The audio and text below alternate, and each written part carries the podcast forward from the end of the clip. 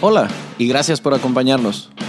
Mi nombre es Aldo Hassan y soy tu anfitrión en este podcast que nació después de años de dar conferencias e impartir muchos cursos en los que he descubierto lo cierta que es esa frase que dice que todos somos muy ignorantes, solo que no todos ignoramos las mismas cosas. Tienes una silla reservada en estas conversaciones que tendré con gente a la que le apasiona lo que hace. Personas que como tú y como yo buscan ser su mejor versión día con día y quieren compartir contigo sus talentos, sus historias y sus experiencias, esperando que todo ese conocimiento sea contagioso. Suscríbete, síguenos en nuestras redes sociales y cuéntanos tus ideas para mantener viva esta conversación. Bienvenidos.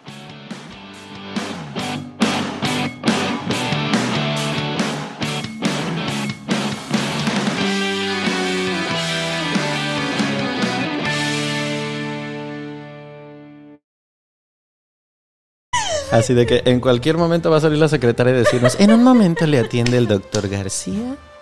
Puede tomar una revista de hace siete años. Muchas gracias por esperar.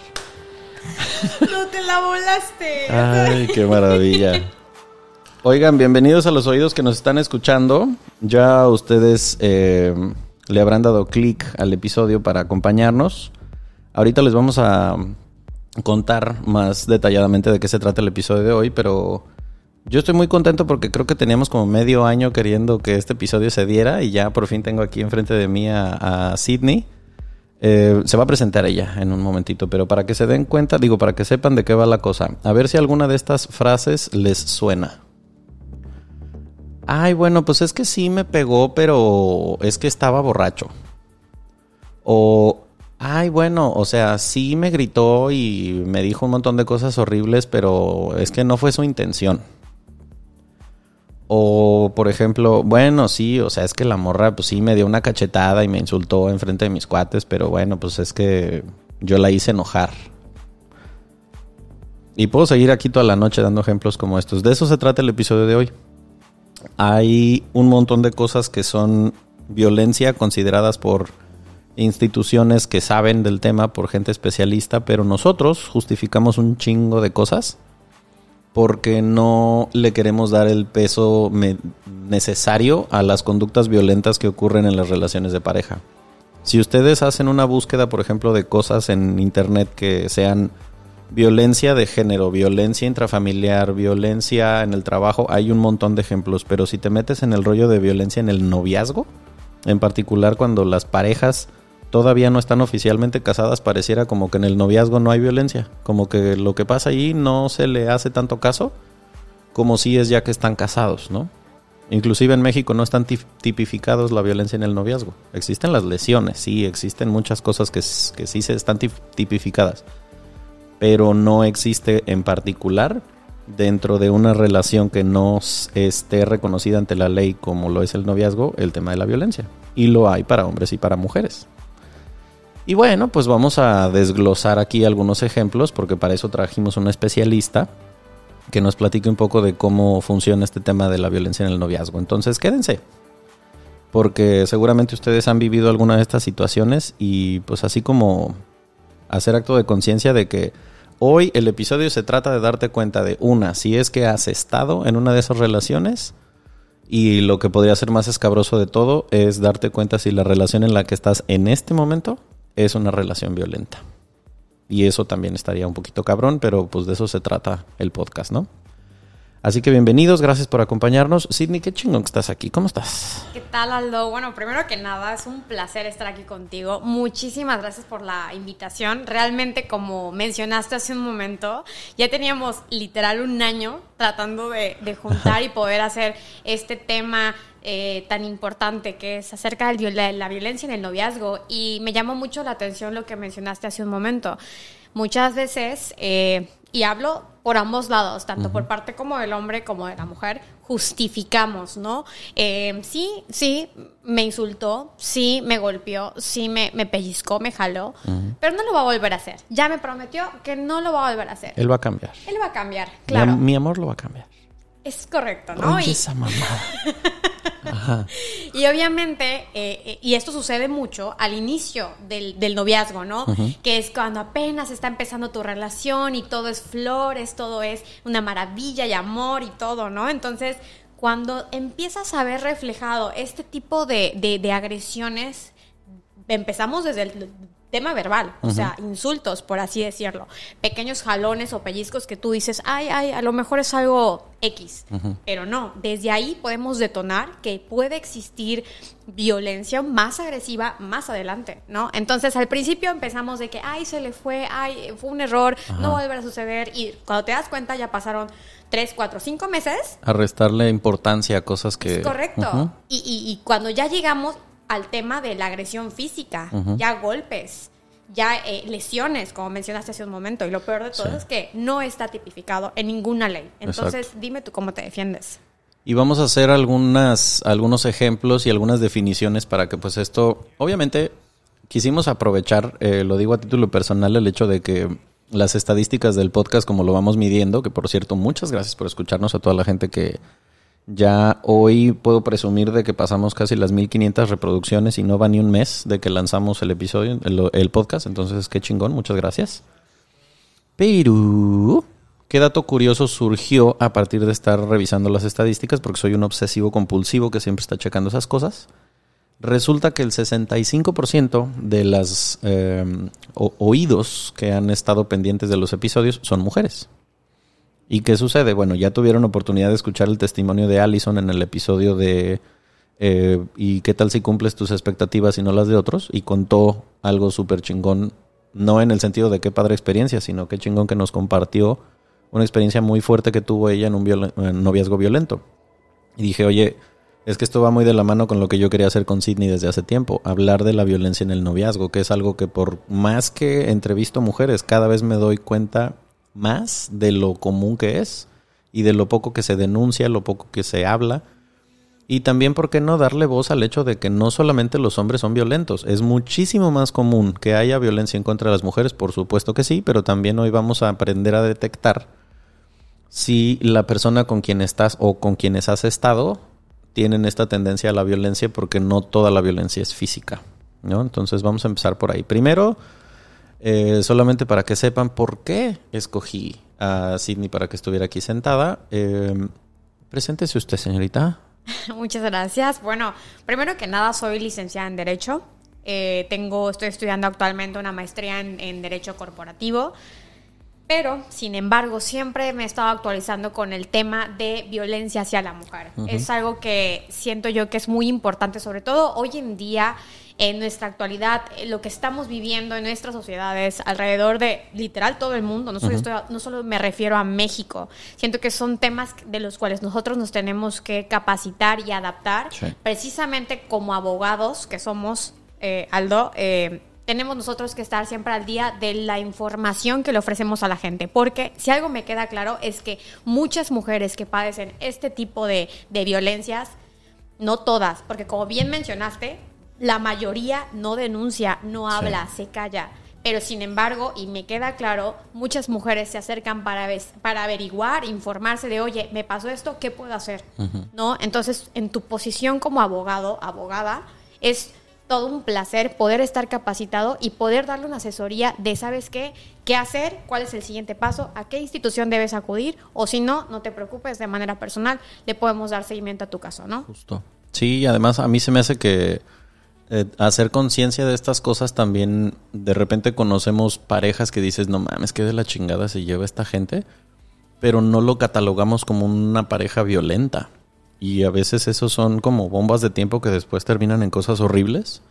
Y pues nada, no necesariamente tiene que ser un feminicidio, un homicidio, puede ser también en años y años de terapia y de cicatrices emocionales, divorcios súper traumáticos por estar aguantando muchas cosas que no, para nada, él no es violento conmigo, solamente me habla feo y bueno, si un día me cacheteó, no mames, ¿no?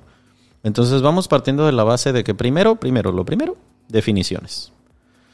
Entonces, ustedes pueden ir a buscar en donde ustedes quieran, en Google, en Wikipedia, en si tienes 400 años en un diccionario, qué es la violencia.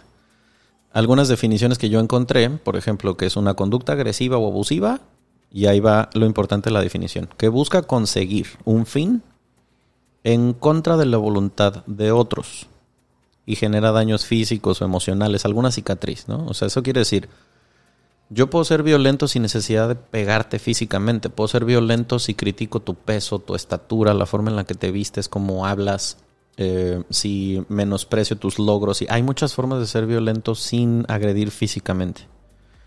Y luego, otra cosa es que vamos a hablar aquí de algunas eh, referencias de especialistas.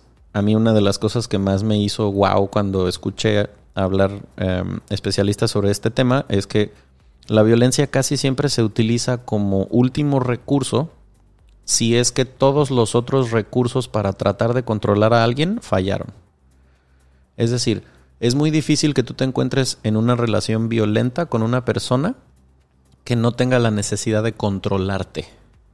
O sea, alguien te trata de controlar con amenazas, con chantajes, con un montón de cosas y si nada de eso funciona recurren a la violencia pero como dije, no hay un solo tipo de violencia. Entonces, a veces es violencia pasiva de, no sé, este, es que si te vas de mi vida me mato.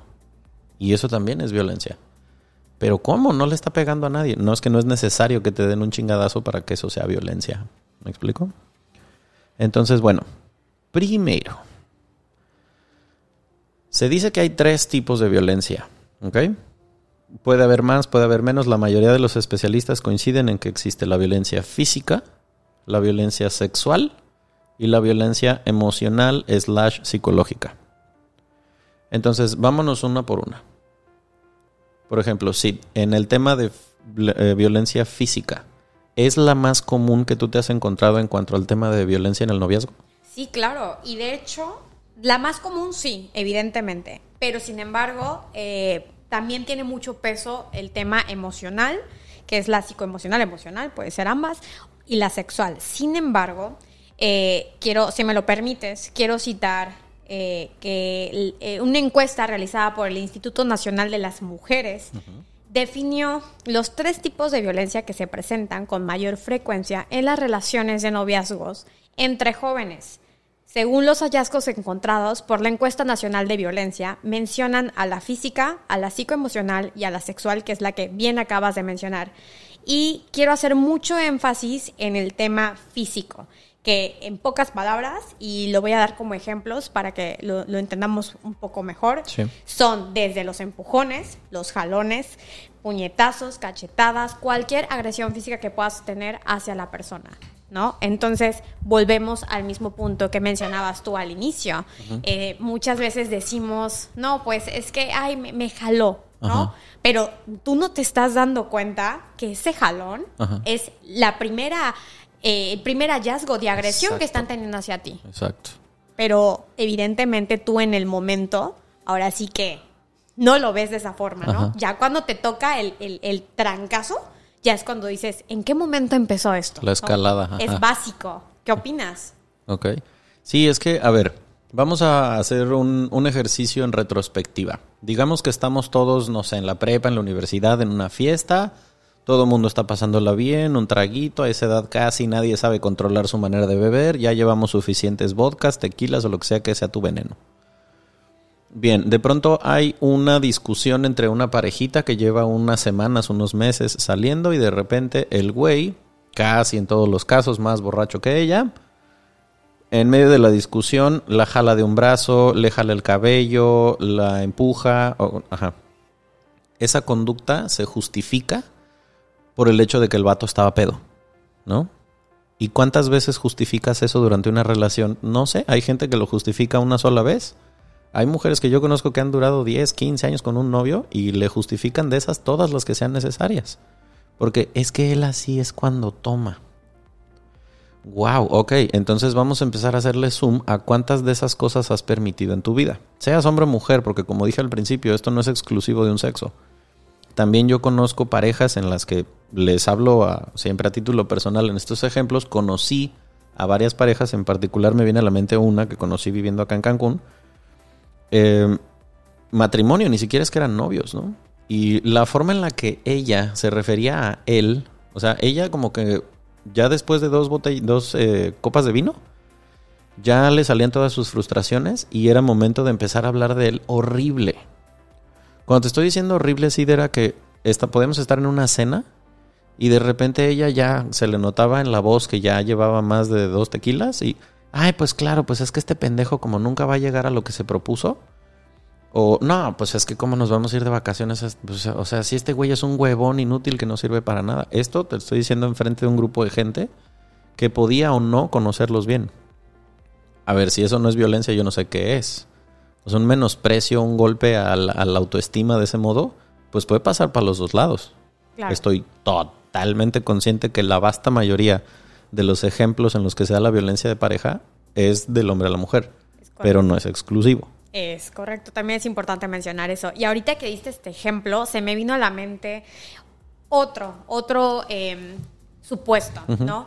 Ahorita tú mencionaste el tema de justificar por el hecho de que, ah, estaba pedo, ¿no? Y, por eso reaccionó de esa forma, ¿no? Ahora te voy a dar otro ejemplo, otro supuesto que también pasa, ¿no? El, novio está pasando por un mal momento. Se le murió el papá y la verdad está deprimido. lo corrieron de su trabajo. Lo corrieron de su trabajo, le está yendo mal en la escuela, ¿no? Este, ¿Y qué pasa? Pues obviamente llega, llega con la novia y cualquier cosa lo detona, ¿no? Y ahí la mujer entra a decir, es que lo que pasa que eh, me insultó porque pobre, eh, se murió, se le murió el papá, lo corrieron del trabajo. Entonces volvemos al mismo punto que tú mencionas, volvemos a justificar eh, ese, ese acto de violencia, que volvemos a lo mismo. Puede ser desde verbal, físico, hasta sexual, ¿no? Sí. Y todo es un proceso y todo esto es un ciclo. Y yo creo que, que, cuando lleguemos a ese punto va a estar muy interesante que sepan que todo esto eh, es muy repetitivo. La violencia en el noviazgo desaparece y reaparece de acuerdo a un ciclo. Eso es un hecho. Exacto. Y justamente también una de las cosas importantes es entender que muy pocas veces nos detenemos a ver de dónde viene la persona con quien estamos saliendo y mucho de su historia va a determinar qué tan normalizada tenga la violencia. Es decir, no, no quiero decir que en el 100% de los casos sea así, pero si la persona con quien tú estás saliendo creció en una casa en donde la violencia era la moneda de cambio entre los papás, esa persona lo más probable es que tenga entendido que la violencia pues casi que es un mal necesario. Que tal vez sea hijo o hija de una mujer de esas que dicen, ay, bueno, pues es que si no me pega no me quiere. O si no se encabrona no me cela o bueno, pues es que él, así, eh, él es así cuando está borracho, ¿no? Mientras más normalizado tenga una persona la violencia en su familia, lo más probable es que lo vaya a repetir. Y sobre todo cuando está bajo la influencia de cualquier cosa que le pueda alterar la conducta. Es correcto. Y ahorita que mencionas eso, eh, yo lo veo de esta forma, ¿no? Para ellos es algo normal, ¿no? Es como vivieron esa, eh, ahora sí que vivencia, esa experiencia en su familia por parte de papá, mamá y obviamente cuando les toca a ellos estar en una relación, es casi el 90% pues que va a suceder lo mismo, porque es como un patrón, es un patrón que va a repetirse y desgraciadamente esas actitudes, por más de que pueda decir la persona misma voy a cambiar, realmente Aldo es muy difícil que esas personas cambien. Absolutamente de acuerdo. Totalmente de acuerdo y todo va de la mano. Entonces sí es importante estar muy alerta desde, desde esos pequeños detalles, ¿no? Desde el inicio de una relación y cómo se va desenvolviendo. Estar muy pendientes y alerta a esos puntos. Ahora, quiero que escuchen con atención eh, el siguiente tema del que vamos a hablar con todo y el efecto especial que esto acompaña.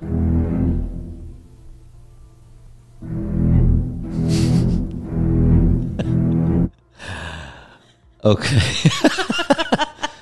La violencia sexual. ¿Ok? Bueno. Escuché esta pregunta en una entrevista y yo me quería arrancar las orejas. Una chava preguntando, ¿pero cómo? O sea que sí puede ser considerado violación aunque sea mi novio. Y yo me quería aventar a las vías del metro cuando escuché esto. Dije, Deus no mames que esa es una duda legítima. Ok, si usted, señorita, señora, damita que está escuchando esto, se llegó a preguntar esto en algún momento, por supuesto que puede ser violación. Tengas la relación que tengas con esa persona. Evidentemente estamos hablando en la mayoría de los casos de parejas heterosexuales, aunque no necesariamente tiene que ser así. Es decir, si una persona tiene cualquier tipo de actividad, conducta, tendencia sexual contigo, contra tu voluntad, eso es una agresión, es violencia sexual. es que el güey llegó borracho y te empezó a manosear y tú estabas dormida. Ay, ya, quítate. No. Ok. Eso es violencia sexual. No, es que ya el manoseo se puso más intenso. Eso evidentemente aumenta la, vamos a decir, gravedad del asunto. Lo agrava, claro. Una persona que tiene sexo contigo contra tu voluntad, aún a pesar de que haya matrimonio de por medio, es considerado violación. No es normal, ni está bien, ni es justificable en ningún caso que seas obligado o obligada a tener relaciones con alguien o que alguien eh, invada tu espacio personal contra tu voluntad. ¿Y por qué quise decir esto? Porque es que la violencia sexual dentro de las parejas a veces se malentiende porque como ya tenemos una relación, entonces el güey tiene derecho. Y no, no tiene ningún derecho existe el acuerdo entre dos personas de querer mantener una relación sexual o física. Y entonces cuando los dos están de acuerdo está perfecto. Pero si uno de los dos no lo está, entonces es considerado violencia. Claro, y también de allá se detona un tema, otro tema que deriva de esto que acabas de mencionar, ¿no? Eh, eh, los hombres se sienten, como tú bien acabas de decir, con el derecho de decir, pues es mi novia, ¿ok? Tengo derecho sobre ella, le guste o no, tengo ganas, adelante. Es para eso. Es para eso, no pasa nada, ¿no? Y, pasa que hay mujeres, porque las hay, que sí tienen em, como la voluntad de decir, ¿sabes qué? No. Pero hay mujeres que por el miedo de, ay, si no lo hago me va a dejar, o ay, si no lo hago, este, imagínate que me haga algo más, no, pues me dejo, ¿no? Sí. Y pues que pase lo que tenga que pasar, como tú bien acabas de decir, en contra de su voluntad. Y en el momento en que tú no estés de acuerdo en realizar un acto y que vaya en contra de tu voluntad hablando de, la violencia sexual, es violación. Exacto. Entonces no hay, no hay justificación alguna. Ahora, ¿qué sucede aquí? Bueno, vamos a ponernos exquisitos con el asunto de, ok, vamos a, a hacer un ejemplo imaginario, que tú estuviste en una situación así tu novio, tu pareja, tu peor es nada, con el güey con el que vives, ponle el título que tú quieras. Se fue con sus amigos, se fue a la fiesta, llegó con más de tres tragos encima y entonces tuvieron relaciones sexuales aunque tú no querías, ¿ok? Va. ¿Cuál es la mecánica y por qué todo esto se propaga como se propaga? Porque muchas mujeres en ese momento dicen, no, ¿para qué denuncio? No, pobrecito, lo van a meter a la cárcel. Le van a quitar su trabajo. Pobrecito. Es como, no mames. O sea, hizo una cosa horrible, pero pobrecito. Y entonces la consecuencia se vuelve como si tuviera más peso que el acto que genera todo este desmadre. Y es como, a ver, si una persona agrede, por ejemplo, a tu mamá sexualmente, ¿te atreverías a decir lo mismo? A decir, ay, no, pobrecito, pero bueno, es que estaba borracho, no le vayan a quitar su trabajo. No mames, hay que poner el peso en donde va. O sea, tú, mujer que me estás escuchando, si alguna vez fuiste víctima de una conducta sexual y llegaste a pensar, no, pobrecito, te hago esa pregunta.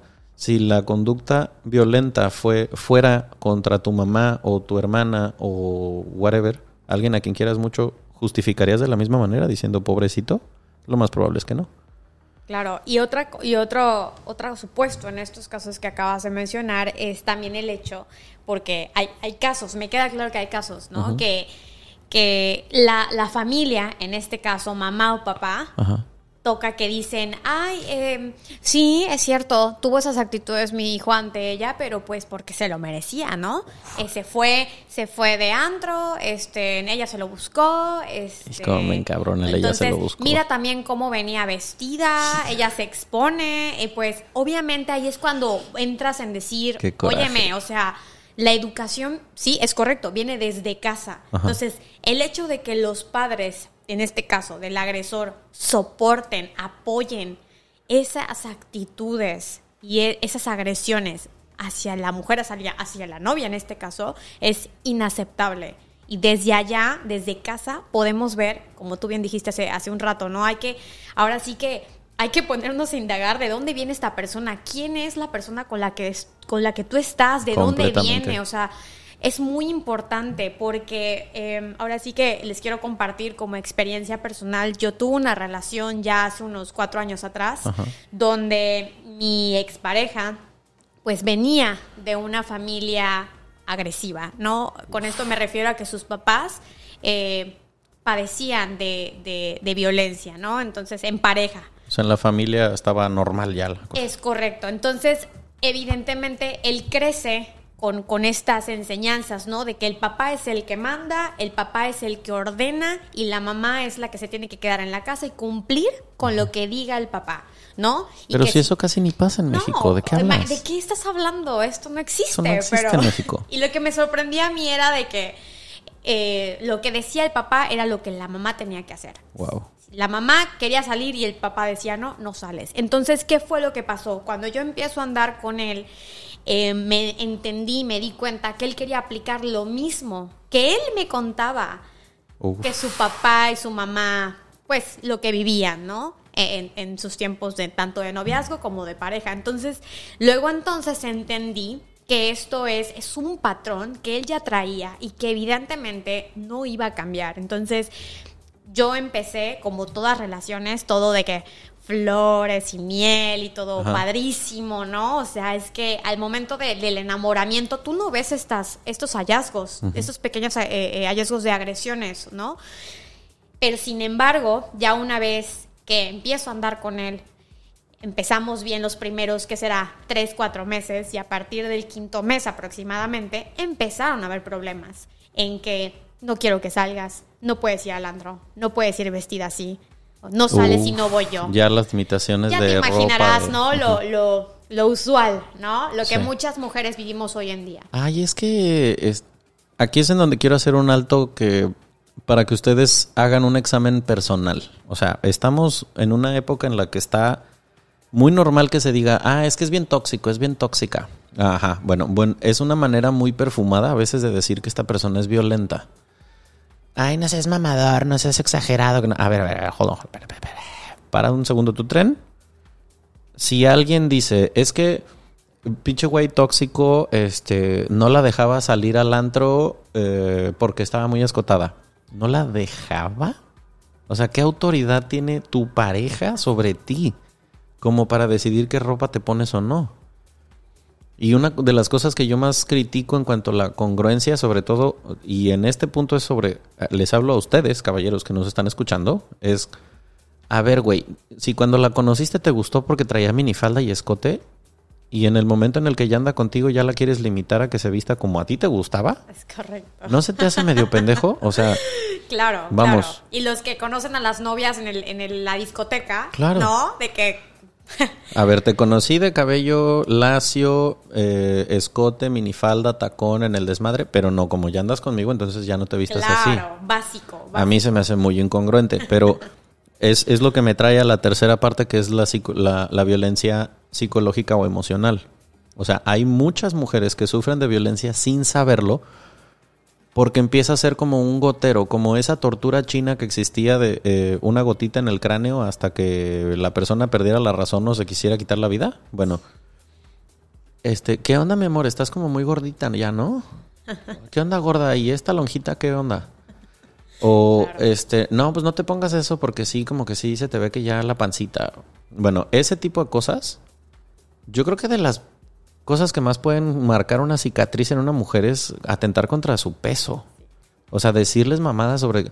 Y no necesariamente tiene que ser de gordita. Hay mujeres que también, pues, no sé, por ejemplo, yo conozco personas que tienen pedos tiroideos que le batallan cabrón para subir de peso.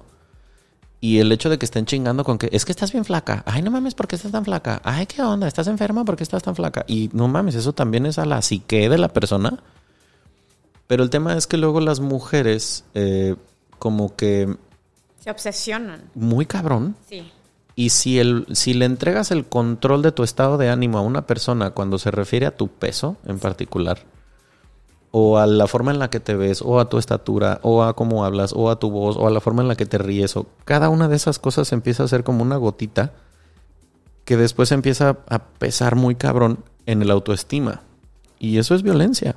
Claro. Y también otro, otro, otra parte importante de, de este tema psicoemocional es eh, cuando, por ejemplo, muchas veces quieren atentar contra tu personalidad. Hay mujeres que son, no sé, risueñas, muy... eh, que se están riendo todo el tiempo, muy extrovertidas, ¿no? Que siempre andan de que... Y hasta eso quieren platicando con la gente, de que jajaja, jejeje, muy, muy liberales, ¿no? Entonces, ¿qué pasa? Como tú mencionas, ¿no? O sea, tú conociste a tu novia en ese mood, ¿ok? Y ahora resulta que cuando está contigo no quieres que hable con nadie, no quieres que salga, no quieres que se ría, que porque, eh, ¿qué quieres? ¿Llamar la atención? ¿Qué quieres? ¿Que, ¿Que, los hombres te vean? Que estás caminando en la plaza, ¿por qué volteas a ver allá? Había un hombre, ¿por qué lo volteas a ver? Y tú, a ver, a ver, espérate, what the fuck. Y eso, eso sería el ejemplo perfecto de lo que hoy en día normalizaríamos como decir, ay, güey tóxico. Exactamente. Eso es violencia, cabrón. Exactamente. Automáticamente en esos pequeños detallitos está aplicando la violencia psicoemocional. Y de alguna u otra forma, ¿qué, ¿qué causa esto? Pues que tú dejes de actuar y de hacer cosas que tú sueles hacer. ¿Por qué cambiar por un hombre, por una no, no por uno, deja tú eso, por un hombre, por una tercera persona? ¿Por qué voy a cambiar mi personalidad, mi estilo de vida, mi forma de ser, mi esencia por una tercera persona y sobre todo por un hombre? O sea, es real. Fíjense que ahí les va. O sea, ahorita les vamos a hablar de eh, cómo surge el ciclo de la violencia, que es una de las cosas más chingonas. Este, vamos a hablar de para que se den cuenta ustedes de los pasitos que hay que cuidar, porque esto no se va a quedar nada más en una plática entre dos personas. Eh, vamos a hablar de cosas que ustedes pueden empezar a monitorear para que se den cuenta de, ah, cabrón, a mí esto me está pasando o ya me pasó para que no te vuelva a pasar, que ese es el propósito, ¿no? Pero pues antes de que eso suceda, eh, vamos a la parte comercial. 40 segundos, ya se la saben. Y regresamos de volada.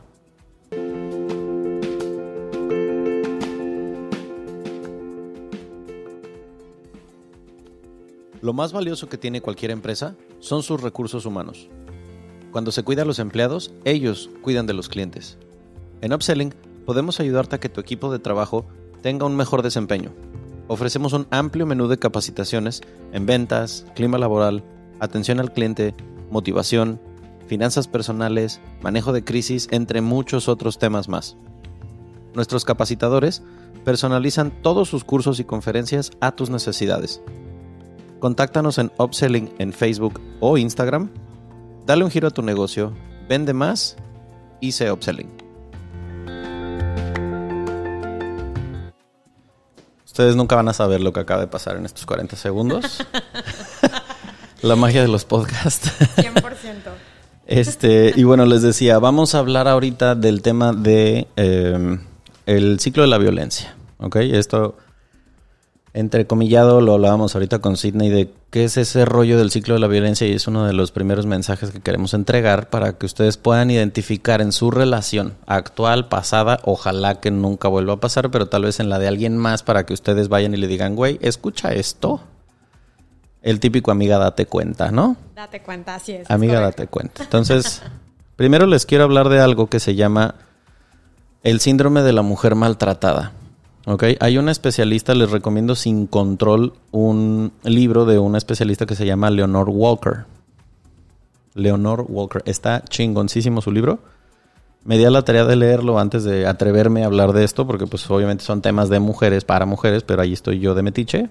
Entonces, bueno, en uno de los apartados habla de por qué las mujeres inteligentes caen en el tema de violencia, porque se podría pensar, claro, es que solamente una mujer con baja autoestima, una mujer que no se quiere, con autoconcepto bajo, pues sí, claro, es normal que llegue un güey narcisista. Mentira podrida. Muchas mujeres con muy altos perfiles terminan involucradas en relaciones violentas, aunque no lo admiten en público hasta mucho tiempo después. En fin.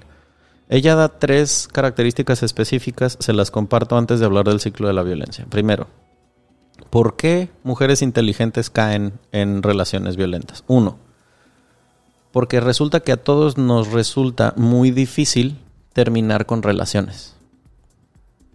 En este mundo tenemos mucho problema con el apego a las personas, a las relaciones, a las circunstancias, al dinero, al trabajo. A... Siempre que hay algo que se va a terminar, ¿Sabes? El rollo de las golondrinas, de es que qué pesar que ya se acabó un ciclo y cerrando ciclos nos cortamos el cabello y hacemos esas ridiculeces, porque tenemos mucho rollo con que se terminen las relaciones personales sobre todo.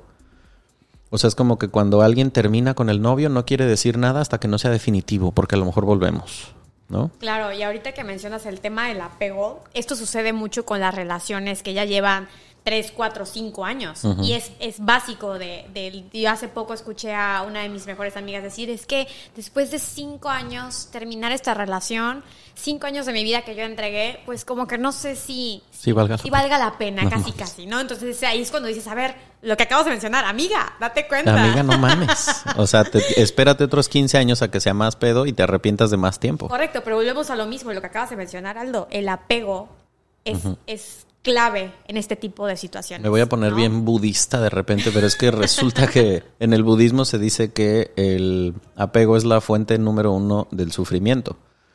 Mientras más te apegas a cosas, más sufres. 100%. Entonces tú te apegas a una relación, funcione o no funcione, de todos modos vas a sufrir cuando se termine. Y te digo que es lo peor, que, que después de, de ese eh, rompimiento, todavía te quedan dudas de decir, ay, pero a lo mejor y, regresamos, ¿no? Estamos en eso, ¿no? A ver qué pasa. es, es, básico. Aguantamos demasiadas pendejadas. Segunda razón de por qué una mujer inteligente termina en una relación violenta. Porque solemos tomar y reforzar nuestra autoestima como seres humanos con base a las relaciones en pareja. Es decir, cuando estamos chiquitos, la validación que necesitamos es casi siempre de los papás, ¿no? Estoy hablando en edad preprimaria, en el kinder, cosas así. eso que escucharon fue la productora del podcast quejarse, porque yo creo que ella vivió una relación violenta. Eh, porque solemos tomar nuestra validación de que nos digan, ay, qué bonita niña, qué bonito niño, qué bien portado, ajá, en nuestra casa. Cuando crecemos, después son los amigos, ¿no? En la primaria, en la secundaria pero ya cuando empiezas a tener pareja, cuando ya estás en edad de la calentura, la punzada, cuando te empiezas a abrir a las relaciones con el sexo opuesto, o tu mismo sexo, si es que eres homosexual o lo que sea que seas, cuando es otra persona fuera de tu pareja, perdón, fuera de tu familia, quien hace que tú te valides como persona, entonces ahí es en donde empieza el tema de que no importa qué tan inteligente o no te creas, te validas conforme a lo que la persona con quien estás o quien quisieras estar piense de ti. Y eso que tú mencionas es, es demasiado cierto, ¿no? O sea, a veces uno, uno espera mucho la aprobación de la otra persona, ¿no? Y en ambos lados, no solamente hablo del lado de la mujer, sino también del lado del hombre, ¿no? Entonces, y de ahí surgen los estereotipos, ¿no? Que era también lo que tú acabas de mencionar, ¿no? Tienes una expectativa de, eh, yo busco un hombre culto, educado, caballeroso, guapo, ¿me entiendes? y, Buenas luego, tardes. y luego muchas veces te llevas grandes sorpresas en decir, bueno, sí, cuenta con todo ello, pero no te has dado cuenta de las actitudes de estas personas, ¿no? ¿qué puede más? ¿Una cara bonita o un maltrato? Exacto. Sí, y se justifican a veces muchas cosas que son dentro de este tema de la violencia por el estatus, por lo que es que, o sea, sí me trata de la chingada, pero no me va a faltar nada. Pero voy a vivir bien. Es correcto. también el, tema del, dinero, ¿no? Eso también, ¿no? Eh, hay personas que dicen, no, este, busco yo, pues, que tenga yo un una solvencia. una solvencia, algo seguro, ¿no? Y es desmeritarse como mujer es bien cabrón. Claro, eh, no importa si este, si, si tengo yo, no no puedo salir de mi casa, no importa si ya no vuelvo a ver a, mis amigas, pero ¿sabes qué? Voy a vivir bien, tranquila y segura, ¿no? O sea, qué mentalidad tan, tan mediocre, pero... De la jaula de oro. Pero hay, ¿no? Una jaula de oro, ¿no? Entonces ahí es cuando dices, wow, esas incongruencias, bueno, ¿qué puede más? O sea, tú, o sea, ahora sí que tú como persona, como mujer, esa, esa dignidad como mujer, o ahora sí que lo material, ¿no? Lo que te puedan ofrecer. La camionetona del año, chavos. Yo creo, ¿ya ves? Ok. Entonces, la segunda razón de por qué una mujer inteligente termina en una de estas relaciones de pareja, aunque a veces no lo podamos creer, porque seguro ustedes y yo conocemos a mujeres que dices, puta madre, qué mujerón, y ¿por qué aguanta este pelana? Ah, bueno, pues a veces es por eso, porque su autovalidación, por más inteligente que sea, a veces no lo admite, pero se da su propio valor como mujer con base en el éxito o no que pueda tener con el sexo opuesto, ¿no? O el que sea que le guste. Eh, la tercera razón y última es porque resulta que al menos en la sociedad eh, occidental, sobre todo latinoamericana y judeocristiana, la mujer que está sola en las generaciones más grandes, es decir, de la generación X para arriba, a la mujer que está sola se le tacha de fracasada. O sea, ¿han escuchado ustedes el término de quedada? ¿Cotorra? ¿Amargada? Y te digo que La vieja de los gatos. Ah, bueno, todas esas es porque eh, resulta que es una mujer que a lo mejor por su propia decisión ya no quiso casarse, ya no quiso tener eh, hijos. Y es como si eso fuera un fracaso. Es correcto. Cuando no mames, a veces muchas de estas mujeres viven 500 mil veces mejor que muchas mujeres que a lo mejor están en una relación súper violenta, mediocre, jodida, cero se realizan. Que no digo que todas sean así, pero es que existen esos dos lados. Hay mujeres que se realizan siendo solas, así como hay mujeres que se realizan en pareja. Y te digo que es lo peor de todo, que estos comentarios también vienen por parte de, de tu propia familia, ¿no? Uf. El decir de que, oye, a ver... Ya se te fue el tren, mija. Ya se te fue el tren, te estás quedando, ya tienes veintitantos años, treinta y tantos años, cuarenta y tantos años. Te vas a quedar a vestir santa. Es correcto, ¿no? Entonces es cuando dices, eh, sí puede ser una cuestión voluntaria, una, una cuestión tuya, pero también, por supuesto que influye lo, lo que tu familia espera de ti, ¿no? Entonces, qué jodido que estemos en esa posición de, Sí. de- de- de sentirme yo presionada por el que mi familia ya, ya quiere que me case, que hay un- un- una cierta edad para casarse, para tener hijos y, y muchas cosas más, ¿no? Entonces, sí es una presión pues que, que muchos hemos pasado y, y sinceramente... eh, Salud por eso. ¡Salud! Sí, es que es- está No, bien es cabrón como, o sea, a veces hasta con el chistecito odioso, eh, generamos esta presión en muchas mujeres sin darnos cuenta, ¿no? O sea, digo, a un vato realmente pues le vale madre que le digan, güey, ¿qué pedo? No te has casado, pues no, y a lo mejor nunca me caso. claro. Pero no es la misma reacción. Y obviamente también por el otro lado, este, ah, tocaste un punto muy, muy cierto, ¿no? En decir, a veces una mujer se siente más realizada sin, sin necesariamente tener a alguien a tu lado. Sí. O sea, una mujer, yo he visto muchas, conozco muchas mujeres exitosas, ahora sí que solteras, de 30, 40, 50 años, que están siendo mujeres exitosas, siendo empresarias, dedicándose a su trabajo, Exacto. a ellas mismas, ¿me entiendes? Entonces, quitemos ese estereotipo de decir que tenemos, debemos de tener a un hombre a nuestro lado para tener la felicidad absoluta. No lo creo. Sí, no, dejen de chingar a las mujeres y déjenlas que hagan lo que quieran, ¿no? Ya, ya, ya en 2020, no, 2021 ya, no, o sea, ya. Ok, entonces ahora sí, vamos a hablar de eh, el ciclo de la violencia. Entonces, eh, esto es para que ustedes se den cuenta de si es que, como dije antes, están o han estado en una relación que se pueda considerar violenta, ¿no? Primero, este, Sid, si quieres empieza tú con el primer paso. Claro. Bueno, para empezar, la primera etapa es la fase de acumulación de tensión. ¿ok? E- En pocas palabras, este es el periodo en el cual ocurren incidentes de abusos menores, ¿no? Como lo que mencionábamos anteriormente. Pellizcos, jalones, eh, eh, pequeñas palabras de, no, estás gorda, ¿no? Este, oye, vete al gimnasio a bajar un poco de peso. Empezamos a ver estas pequeñas agresiones que sin darnos cuenta ya estamos empezando a crear esa violencia en el noviazgo. Es como el primer detonante, por así decirlo. Exacto, y son esas... Eh, ¿Qué se entiende por el proceso de tensión? Es cuando una persona empieza a darse cuenta de que la otra, su contraparte, tiene actitudes que no le gustan y que le generan alguna incomodidad, alguna... eh, ¿Cómo se dice? Como una una pesadez, por así decirlo, de que, ay, es que ya va a empezar a hablar, ya va a empezar a chingar con esto. Ay, otra, ay, vas. Ay, ya ves cómo te pones. Ah, Cuando esas cositas empiezan, es cuando ya te puedes dar cuenta de que se puede empezar a generar tensión. Porque, como decía yo hace ratito, las parejas violentas no comienzan como parejas violentas. Casi siempre cuando existe la violencia en una relación, sea o no de noviazgo de matrimonio, se trata de control. Es porque una persona está tratando de establecer control sobre ti. Tus decisiones, tu peso, tu estatura, el color de cabello, cómo hablas, con quién hablas, por qué te ríes, a qué hora sales, a qué hora regresas. Si la persona con quien estás trata de controlarte, lo más probable es que si no lo logres se vaya a volver violenta, pero esto es una escala que va de poco a poco. Claro, y también, ahora sí como para sumar a lo que acabas de, comentar, en esta etapa precisamente, eh, la mujer es cuando trata de calmar a su pareja, ¿no? Para que la violencia no suba de intensidad, ¿no? Es como empezamos a justificar, ¿no?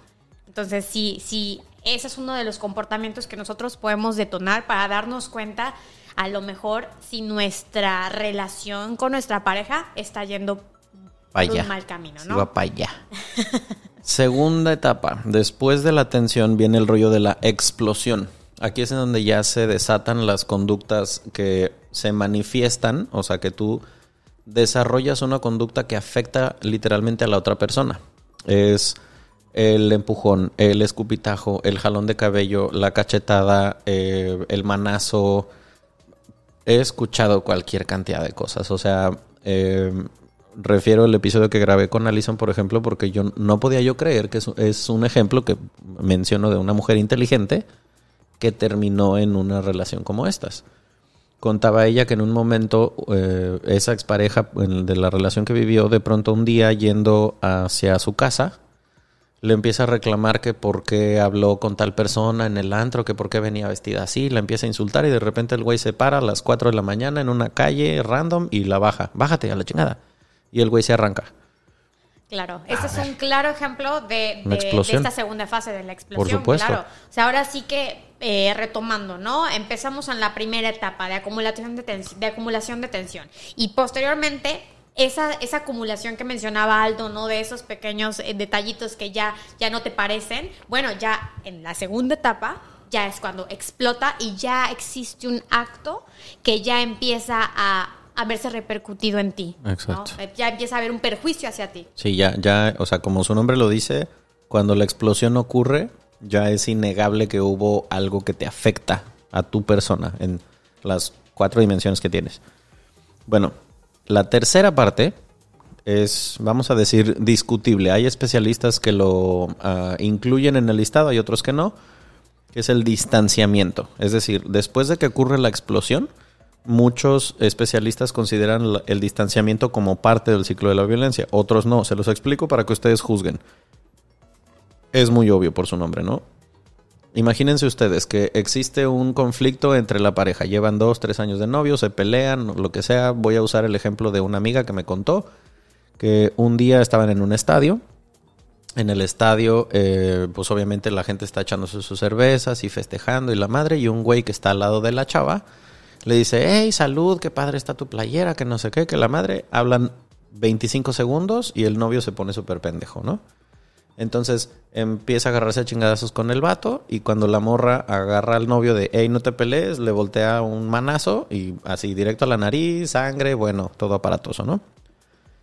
Después de eso, que sería la explosión, viene el distanciamiento. La chava se va por su lado, el güey se va por el suyo, un día, dos días, dos semanas, el tiempo que tú quieras sin hablar, ¿no? Las dos personas obviamente se replantean muchas cosas en ese momento. Es en donde muchos que cuando estamos afuera es bien fácil juzgar y decir, no mames, ¿cómo vas a permitir eso? Pero este güey es un patán. Mucho cuidado con esos juicios porque después es, amiga, ya volví. Así es. Amigo, ¿qué crees? Ya la perdoné. Puta. Pero, es que cuando uno está afuera es muy fácil verlo. Pero todos hemos estado en una relación en la que pareciera que todo mundo te dice, cabrón, ¿qué haces ahí? Y ahí vas otra vez. Claro, esto ahora sí que como quien dice, ¿no? Es la fase de luna de miel, ¿no? ahora sí que después del, del, distanciamiento, lo que es lo que sigue, el arrepentimiento, ¿no? Exacto. Entonces, ¿qué viene, no? O sea, se arrepiente de la agresión, pide perdón, promete que no va a volver a suceder y volvemos ¿qué hacemos, no? Decir, ah, sí, no lo voy a volver a ah, hacer, le creo, ¿no? Él ya cambió. Él ya cambió, ¿no? Y resulta que esa frasecita él me de. Ama. Esa frasecita de él ya cambió, la podemos repetir una, dos, tres, cuatro. Y cuando nos damos cuenta, ¿cuántas veces ya lo perdonamos, no? Entonces, por eso se llama y por eso se dice que en la violencia en el noviazgo existen tres fases, estas tres fases. Y son un ciclo. ¿Por qué? Porque esto es una cuestión repetitiva. Después de que des el perdón, ¿qué va a pasar? Va a volver a, continuar y a repetirse todo lo que ya hablamos. Entonces es increíble que ni así muchas mujeres no se den cuenta de esa parte, Aldo. Sí, y es, está muy cabrón porque a veces eh, entran aquí los dichos que le hemos escuchado a las tías, a las abuelitas, de el hombre llega hasta donde la mujer lo permite.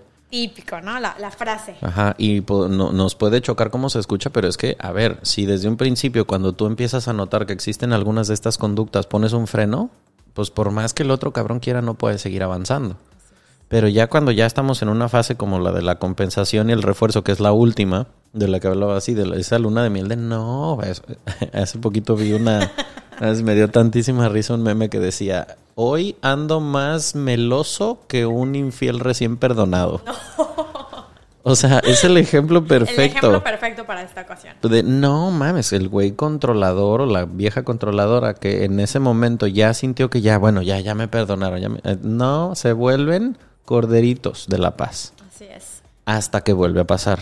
Así Porque es. un tema de conducta, o sea, no es una cosa que de un día para otro vaya a cambiar. No digo que las personas no podamos cambiar, digo que es extremadamente escaso que alguien que tiene tendencia a conductas violentas vaya a cambiarlo, a menos de que se decida, primero que acepte que lo es, porque la mayoría de la gente que es violenta no acepta que lo es. No, no, yo jamás le pegaría a mi vieja. Claro. Yo le he pegado tres veces, bueno, pero es que estaba pedo. Vamos a ver. No, claro, y también el hecho de, de- de ese tema que tocas, ¿no? De que muchas personas no lo aceptan y no lo reconocen, por lo que quieras, por el ego, por el decir, no, como crees, yo jamás, yo sería incapaz, ¿no? Sí. Y ya en el momento en que te encuentras en esa situación es cuando dices, ouch. Sí, sí, eso sí, y qué bueno que tocas ese tema. Por favor, quítense esas eh, cargas, mm, tanto hombres como mujeres, de decir, yo- es que yo nunca lo haría, o decir, yo nunca lo perdonaría. No te conoces todavía en muchas situaciones límites. Ni mucho menos a la otra persona. No, o sea, pueden pasar 25 mil factores que se mezclen ese día para que tú termines haciendo algo que según tú no serías capaz de perdonar o de hacer. Entonces, quítense esas mamadas de la cabeza de que no, yo jamás en la vida sería violento. Güey, hay muchas, muchas circunstancias en las que, por ejemplo, no, es que yo sería incapaz de pegarle a una mujer. A ver, me voy a ir a un extremo ridículo. Si entras a tu casa y una mujer está agrediendo físicamente a tu mamá, a tu abuela, a tu hijo, ¿no vas a reaccionar? No digas pendejadas. Por supuesto que podrías reaccionar Así es. violentamente y no te va a importar el sexo de la persona. Así es, simplemente vas a actuar. No, yo jamás le perdonaría a un cabrón que me pegue. Um, cuac. Ok. Tres puntos suspensivos. Amigas, dense cuenta. Ok, entonces por eso es que voy a hablar de un tema que a lo mejor acomódese usted en su silla, por favor, si nos está escuchando mientras haga gimnasio, súbale al peso porque no le va a gustar lo que le voy a decir. Muchas de las conductas violentas que han ocurrido en tu contra han sido porque tú has favorecido que eso suceda. Así es. Es decir, las conductas violentas no pueden existir si no hay un agresor y a una persona que lo permita. ¿Ok? Si es la primera vez, a lo mejor, ah, ok, ahí muere. Pero si ya estás en una relación de este tipo, y voy a explicar de qué estoy hablando.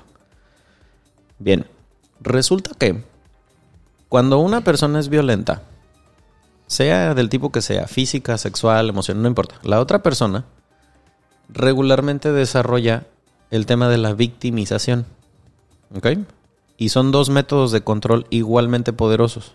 Es decir, ¿alguna vez han escuchado ustedes a una tía, a una madrina, a una señora de iglesia decir, pero bueno, ¿qué le queda más a una madre que sufrir en este valle de lágrimas que es la vida? Pobrecitas de ellas, porque es, ah, bueno, eso es victimización. Al 380%.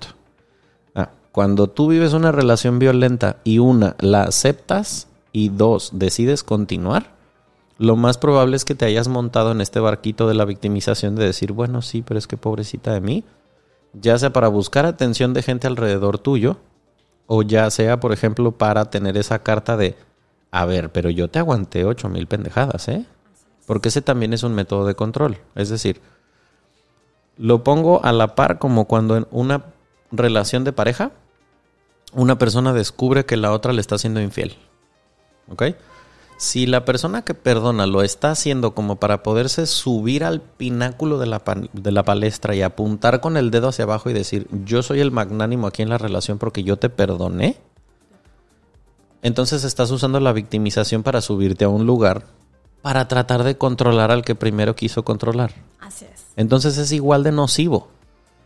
No, y aparte, otro, otro punto muy importante aquí es, es precisamente, ¿no? O sea, uno se da cuenta, porque evidentemente desde el momento en que te insultan o desde el momento en que, que, que sentiste que te jaloneó, te pellizcó, te empujó, lo que tú quieras, ¿no? Tú desde ahí te estás dando cuenta que esas actitudes evidentemente no te gustan. ¿A quién le va a gustar que te la pasen insultando, a que te la pasen lastimándote, ¿no? Aunque sea una, una agresión leve físicamente hablando, ¿no? A lo que voy es que tú, como acabas de decir, esa aceptación tú la vas acarreando y van pasando uno, dos, tres, cuatro, cinco meses y cuando ya te das cuenta ya llegaste al año y dices tú, ay, es que, ¿cómo puedo yo soportar este tipo de cosas? A ver, a ver, espérate.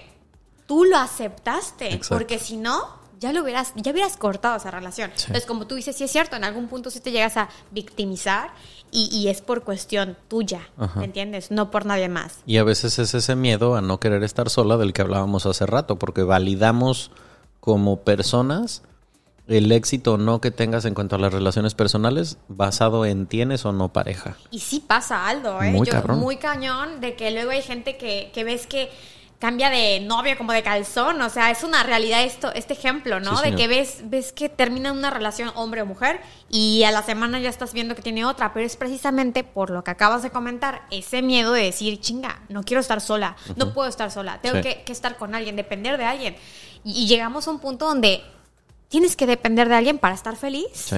Sí, no, y está muy, muy de la chingada. Bueno, al menos yo lo puedo decir a título personal que el tiempo que cuando he Ah, he cometido el error y también después me he dado cuenta y he hecho algo al respecto, ¿no? Pero también he caído en esa situación de casi que brincar de una relación de una a la que seguía y darme cuenta de que realmente lo que no quería era estar solo o de que no, pero es que ahora qué voy a hacer el domingo si ya no tengo novia, entonces con quién lo voy a pasar o sabes. Y cuando dije, a ver, wow, wow. O sea, si yo no me caigo chido estando yo solo, pues entonces aquí algo está pasando, ¿no? Y cuando me, vamos a decir, hice más o menos consciente, porque también era un escuincleto pelele, medio me di cuenta de que estaba haciendo eso, dije, a ver, vamos a hacer un experimento de estar sin novia un rato. Y, y me empecé a dar cuenta de que sí, a veces toleraba cosas solamente por el hecho de tener alguna pareja, la que fuera, nada más para no estar solo. Y las mujeres y los hombres lo hacemos por igual. Así es. Y de ahí también, justamente de esto, sacamos el, famoso tema de la dependencia, ¿no? O sea, es que creo que todos estos temas que hemos tocado van muy ligados y van muy de la mano, ¿no? Entonces, desde el simple hecho de, ah, tener miedo a estar, de la dependencia. Gracias. Fue el momento perfecto. Fue el momento perfecto. ah, no, es que sí, también está bien cabrón. Está esa palabra tan sencilla, pero tan fuerte. Creo que la codependencia se pega más que el COVID. Es terrible, es terrible y mucha gente caemos en esa parte, ¿no? Y de ahí sale el miedo de quedarte solo, ¿no? Entonces, ahí tiene mucho que ver todo, todo tu, actitud, tu forma de ver las cosas, tus objetivos también. Va muy relacionado a lo que buscas para ti, ¿no? Pero sí, es, es muy, muy complicado y tenemos que estar muy alerta de este tipo de cosas y darnos cuenta a dónde va dirigido, sobre todo si tenemos una relación.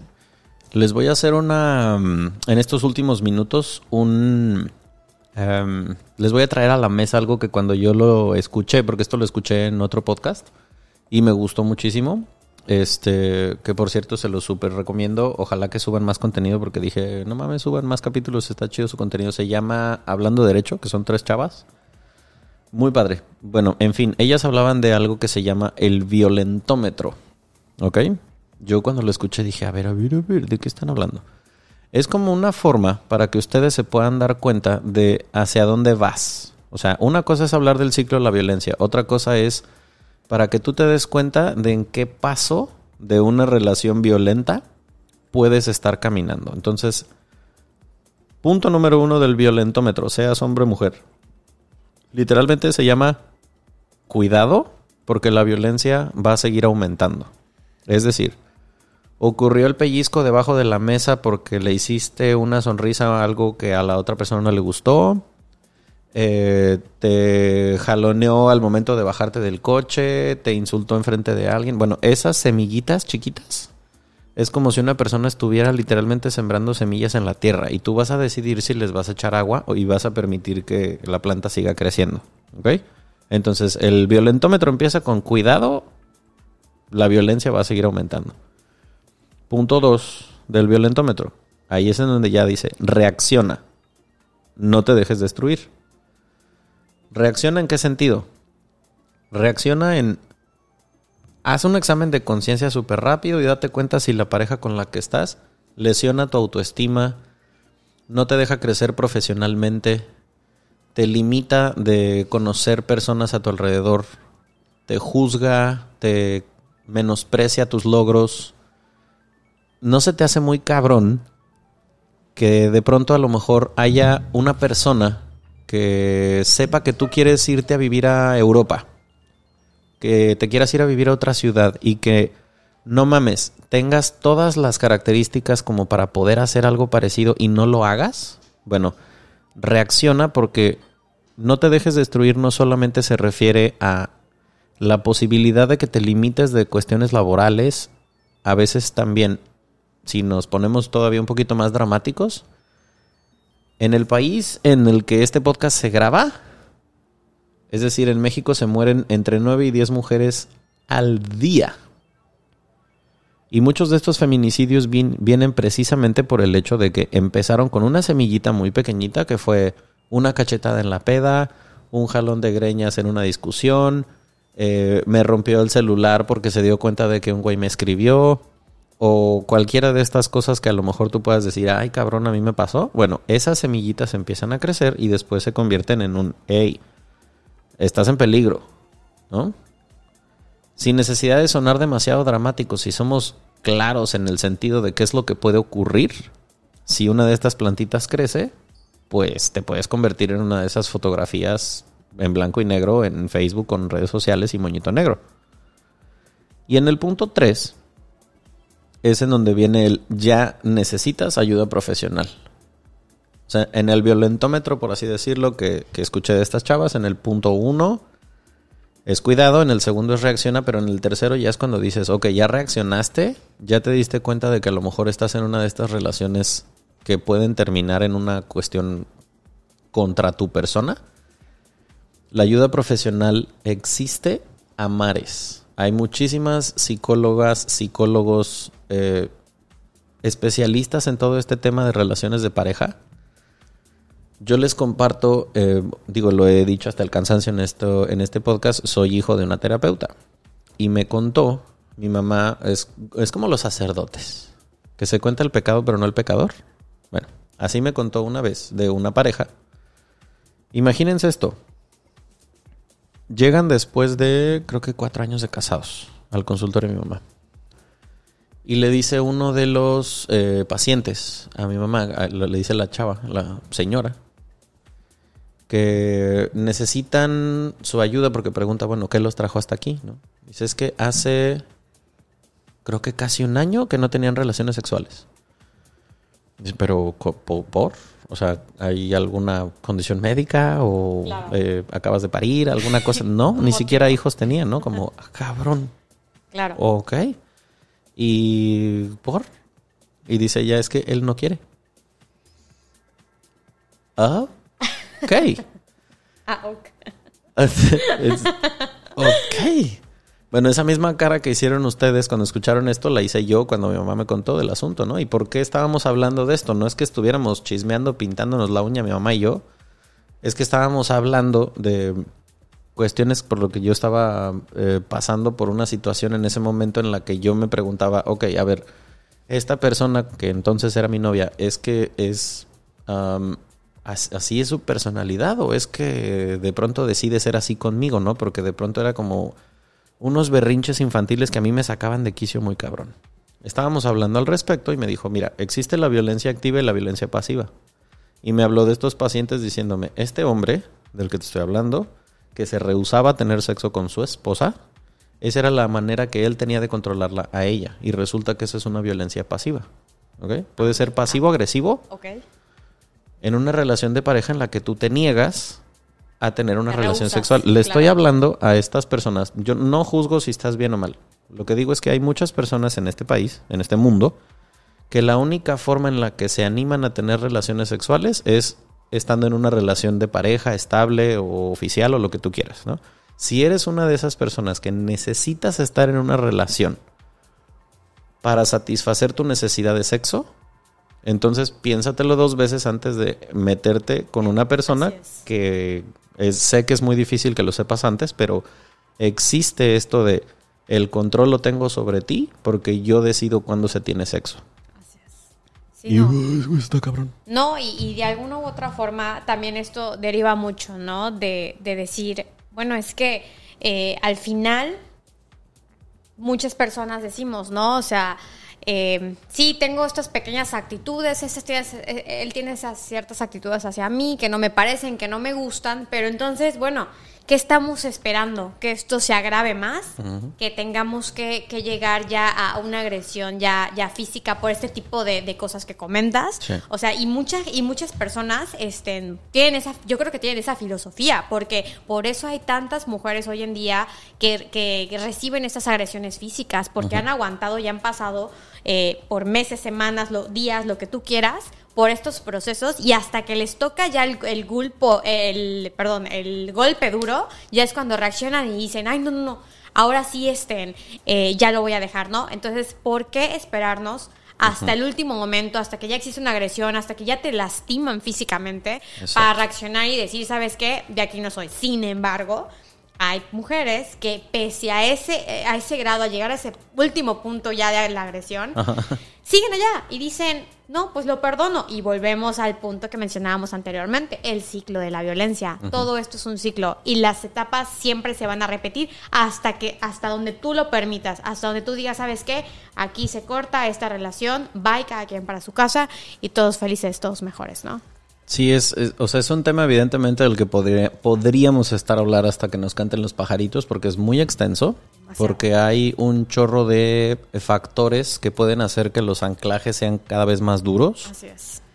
A fin de cuentas, lo que hoy buscábamos entregarles era el que ustedes estén conscientes en cualquier situación en la que estés. Si eres soltero o soltera, que te des cuenta de focos rojos de los que hay que estar consciente antes de decidir estar en una relación si estás en una relación de noviazgo, también darte cuenta si estás metido en algo que suene o resuene con todo lo que hablamos acá. Y si es que ya lo viviste, pues que te acuerdes de qué tan de la chingada estuvo para que no te vuelva a pasar. Claro, y, yo creo que ese es el mensaje, ¿no? Que queremos igual transmitir, ¿no? Eh, todos los que se encuentran en una relación, ¿no? Eh, si en algún momento de lo que hablamos eh, escuchaste, te encuentras identificado, encuentras que que estás en alguna de estas fases, ¿no? De este, de este ciclo, ¿no? ¿Cuál es la, el mensaje aquí? Actuar de manera oportuna, evitar llegar ya a los perjuicios físicos, ¿no? Ese es el, ese es el mensaje, ¿no? Identificar si te encuentras en, en una de estas fases y posteriormente actuar de manera oportuna para evitar llegar a a lesiones, ¿no? Que te afecten a ti y de igual manera que sigas repitiendo ese ciclo que al final y a la larga la única perjudicada vas a ser tú. ¿Por qué? Por el simple hecho de que lo sigues permitiendo. Exactamente.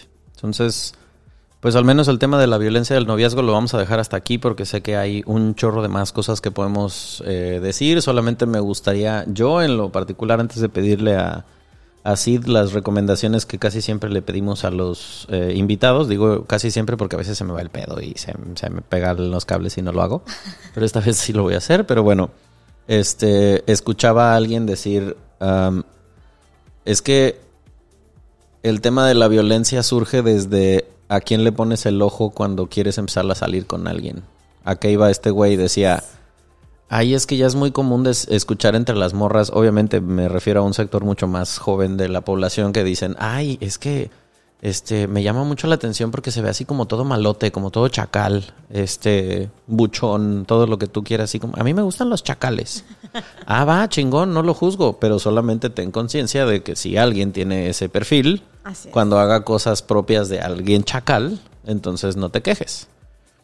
Si te llama la atención alguien que tiene todo el look de bibliotecaria y dices después de seis meses, ay, qué hueva de vieja, güey, porque pues es que, a ver, desde el principio lo que te llama la atención de esa persona es cómo va a continuar siendo.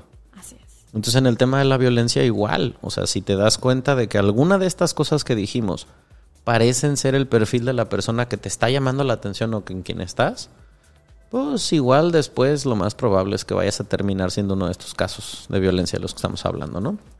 Y le vas a hacer el bolsillo más gordo a un terapeuta en algún momento, te guste o no. Y esperemos no sea necesario un abogado que no porque sea necesario. Así ya es. sería después Me el segundo me paso. ganaste. Entonces, eh, pues nada, antes de terminar aquí la tradición es pedirle a eh, quien esté compartiendo el micrófono con nosotros que nos recomiende primero.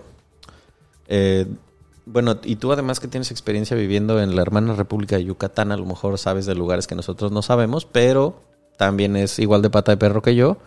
Entonces, a tu libre albedrío, si empiezo, si tú tuvieras que mandar de vacaciones a alguien. ¿a dónde le recomendarías que fuera la vacación que a ti más te ha gustado de todas? Wow. Que no han sido pocas. Que no han sido pocas, así. Em, ¿Aquí en México? ¿O Donde ahora sí que quieras. hablo? Donde tú dirías, no mames, tienes que conocer este lugar.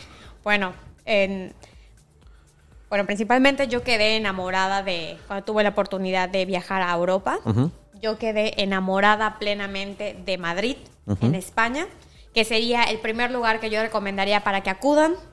No, definitivamente una de las guay. mejoras, mejoras, ya ves, Mejoras. ya está. Qué guapo, Mejores tía. vivencias y, y ahora sí que, que experiencias que he tenido han sido en Madrid, además de que ahí tuve la oportunidad de estudiar mi diplomado en comunicación política y campañas electorales en la Complutense de Madrid. Me llevó una, una ahora sí una grata vivencia. Sin embargo, sin embargo, el segundo lugar que les recomiendo muchísimo es visitar Italia, sobre todo Roma.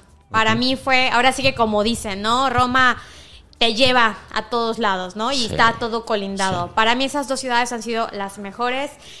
He vivido muchísimas cosas y muy buenas experiencias allá. La gente, sobre todo, es muy cálida. Es un, son de esos pocos lugares que vas a llegar y te vas a sentir como en casa, te vas a eh, sentir bien recibida. ¿Y cómo se come? ¿Y cómo se come? No la mames. comida es deliciosa en ambos países. No mames, no hagan dieta cuando vayan. O sea, en buen pedo coman, dense ese placer orgásmico. Y lo increíble es de que hay tantos lugares y todos están colindados, entonces no necesitas tener un guía, no necesitas estar en coche, caminando conoces mucho más en estas dos ciudades, tanto Roma como Madrid, ¿no? Entonces, lo recomiendo muchísimo. Yo incluso volvería a repetir los lugares mil y un mil Invítenos, veces. por favor, queremos volver ahí. Y, y pues nada, un placer, Aldo. Eh, estoy muy, muy, muy contenta. Este tema es Ah, ni te acomodes porque me faltan dos recomendaciones que ah, tienes que dar. perdóname, discúlpame, ya, ve- yo, yo ya me estoy Ni te despidiendo. acomodes.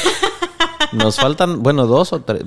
Aparte del lugar de vacaciones, nos falta que nos recomiendes ya sea o una película o una serie que te haya gustado mucho. Se trate de lo que se trate. Wow, una, ok, serie, me voy con las series. Este, una de mis series favoritas en Netflix y se los recomiendo muchísimo es How to Get Away with Murder. ¿Ok? Esta, eh, esta, serie ahora sí que, para, los que somos abogados, Ajá. este entenderán por qué es de mis series favoritas. Eh, es, es un misterio, ¿no? Es un tema con muchas historias en él y yo creo que ahora sí que para todos los que somos abogados, y aunque no seas abogado, ten por seguro que esta Sí. trama te va a cautivar porque tiene muchos temas deslindados. Entonces, no te... eh, ahora sí que a simples rasgos es de misterio, Ajá. es de... Es un de- thriller Es chingón. un thriller, exactamente. Entonces, y sale Carla Souza, eso ya solo hace que uno lo quiera ver. Claro, así es. Muy bien representada, así es. Sí, sí, no, la neta sí está muy buena la serie. Muy buena, se la recomiendo, tiene varias temporadas, pero desde que vean el primer capítulo se van a picar Sí. y así se van a ir hasta la última temporada. que Se trata de una abogada que es profesora de universidad, de obviamente de derecho, y no les spoileré más, pero la Así neta sí es. la trama sí está chismecito sabroso. y eh, otra recomendación que pedimos acá es algún libro que te haya gustado en algún punto de tu vida y que dirías, no mames, esto está para recomendarse. A mí me- el- uno de mis libros favoritos es Padre Rico, Padre Pobre. Este libro ahora sí que te deja algo. es tiene un nombre, un apellido extraño Japonés, el autor Kiyosaki, creo, japonés. algo así. Ahorita lo busco. La verdad es que sí, eh, sería muy bueno eh, eh, decirles el autor de este libro. La verdad se lo recomiendo muchísimo. Toca muchos aspectos, sobre todo para los. eh, ahora sí que estamos. Robert Kiyosaki. Ah, está. Ese es el autor del libro Padre Rico, Padre Pobre. Eh, va muy, muy afín a lo que es los temas financieros. De igual manera, eh, el tema de, por ejemplo, las personas que que piensan, ¿no? Que, que nos podemos hacer ricos de la manera fácil, ¿no? O sea, este hombre yo creo que te explica muy detalladamente, Sí. eh, a ver, a ver, ubícate. No, no, no, las cosas no son así, todo lleva un proceso y todo lleva un paso.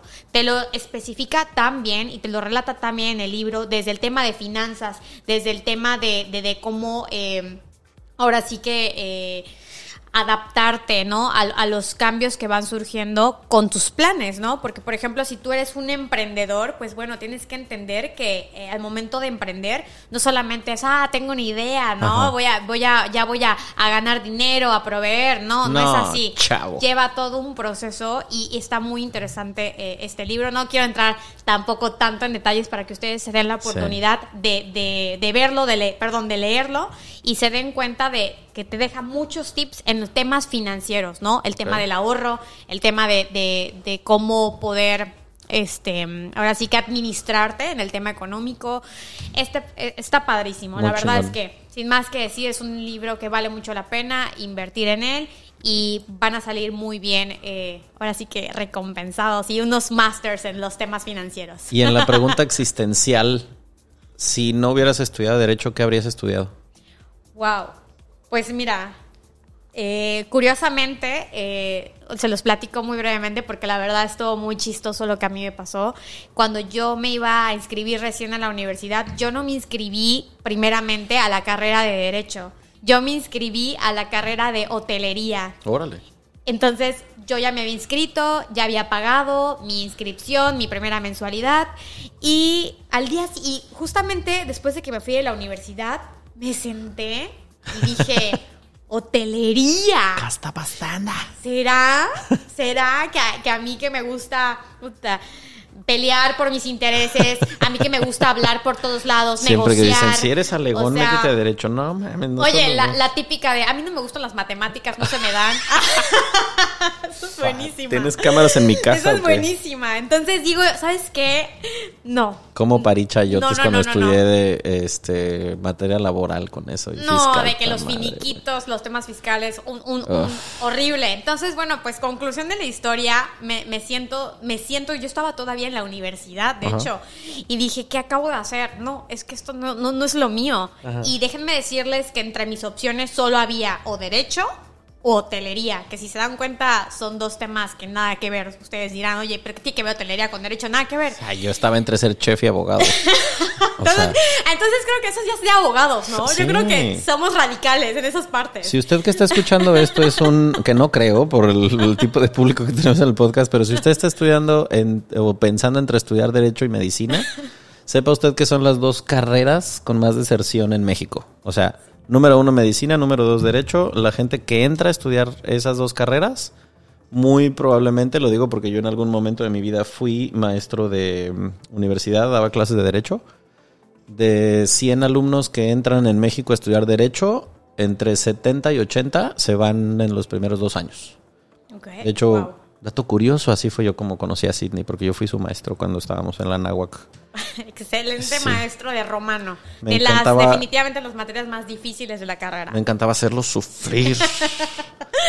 Lo hizo, lo hizo. No sé Se cómo, no hizo sé y se cómo, consiguió. ¿eh? No sé cómo. No, la neta es que pues siempre me gustó eh, y hasta la fecha, si fuera un trabajo mejor remunerado, yo lo haría sin Claro. pedos. O sea, es- me encantaba, pero pues nada, hasta aquí lo vamos a dejar. Eh, ¿Cómo te encuentran en redes sociales? Estoy como Sidney-Sánchez en Instagram y en Facebook Sidney Sánchez Marín. Perfecto. Oye, oye, no me dejaste terminar la historia. Ay, Todo terminó. dame un manazo, por favor. Ya me lo dio. Todo terminó en que me paré y dije, ¿sabes qué? En este momento voy a ir a cambiar mi inscripción porque definitivamente no me veo yo sentada en, en- ahora la sí que en recepción hotel. atendiendo a mil turistas. Así que, ¿sabes qué? En este momento voy. Y eso fue lo que pasó. Fui, pedí mi cambio, este, me cambiaron a derecho y literal al día siguiente empezaron mis clases y yo dije, qué bueno, Ajá. qué bueno que tomé esta decisión porque esto es lo mío, ¿no? Entonces, ahora sí que si en alguno de ustedes, algunos que nos escuchan, están todavía en esa disyuntiva de qué voy a estudiar, evidentemente ustedes en el momento, en, en este caso, que se van a inscribir, una vez que estén inscritos, les prometo que van a sentir ese feeling de wow, wow, wow, no, no, no es acá, no Sí, es acá. Y sí. al final van a terminar optando por su segunda opción, ¿no? Sí. Entonces, pues nada, más nada. No, pues hoy no se pueden quejar de que no les hayamos dejado suficiente contenido como para darse cuenta de en dónde está su relación, en dónde han estado. Y nada, coméntenlo sin control. Estamos, ya saben, como el centésimo mono podcast en Instagram. En Facebook nos llamamos igual. Y pues ahí estamos con los oídos y con los ojos este, atentos para cualquier tema que quieran tocar. Y si quieren que vuelva así, con mucho gusto, aquí le torcemos el brazo para que vuelva. Gracias por venir. Muchísimas gracias, un placer a todos. Muy buenas noches. Nos vemos en la que sigue.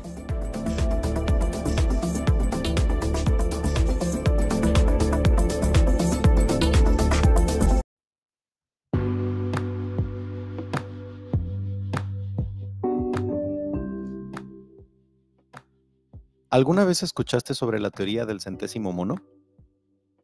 Resulta que luego de mucho tiempo estudiando a un grupo de macacos en una isla en Japón, hace muchos años un grupo de científicos afirmó que después de que una de las hembras comenzara a cambiar sus hábitos y decidiera lavar su comida con agua en lugar de consumirla llena de tierra como siempre lo había hecho, ese aprendizaje se propagó entre los demás individuos, hasta llegar a un número tal que en otras islas, incomunicadas totalmente con la primera, otros grupos de la misma especie comenzaran a hacer lo mismo.